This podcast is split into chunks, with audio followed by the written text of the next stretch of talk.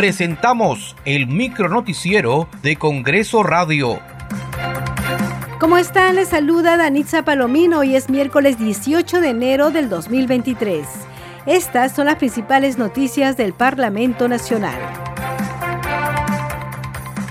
La mesa directiva del Congreso acordó declarar la vacancia del cargo de congresista que ejerce Wilmar Helera García tras ser condenado a una pena privativa de la libertad de seis años por el delito de colusión agravada en perjuicio de la Municipalidad Distrital de Pacaipampa en Piura. Helera García no ejerce funciones parlamentarias desde el 17 de agosto del 2022 al haber solicitado licencia sin goce de haber y encontrarse en calidad de no habido para el sistema de justicia. El presidente del Congreso, José William Zapata, manifestó que es importante que las instituciones que velan por el respeto irrestricto de la Constitución trabajen unidas en defensa de la democracia. Así lo señaló en sus redes sociales luego de asistir a la ceremonia de apertura del año jurisdiccional 2023 del Tribunal Constitucional.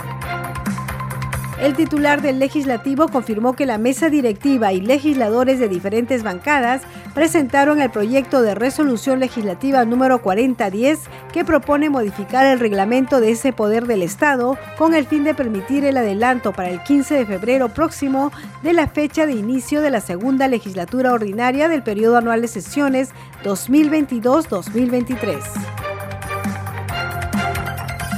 Con el respaldo de congresistas de varios grupos parlamentarios, ha presentado un proyecto de resolución legislativa por el que se propone modificar el reglamento del Congreso con el propósito de adelantar para el 15 de febrero del 2023 la fecha de inicio de la segunda legislatura ordinaria del periodo anual de sesiones 2022-2023. Con esta iniciativa legislativa se pretende contar con el tiempo suficiente para el debate de reformas constitucionales mínimas y para ratificar en segunda votación el recorte del mandato presidencial, congresal y de los dos parlamentarios andinos.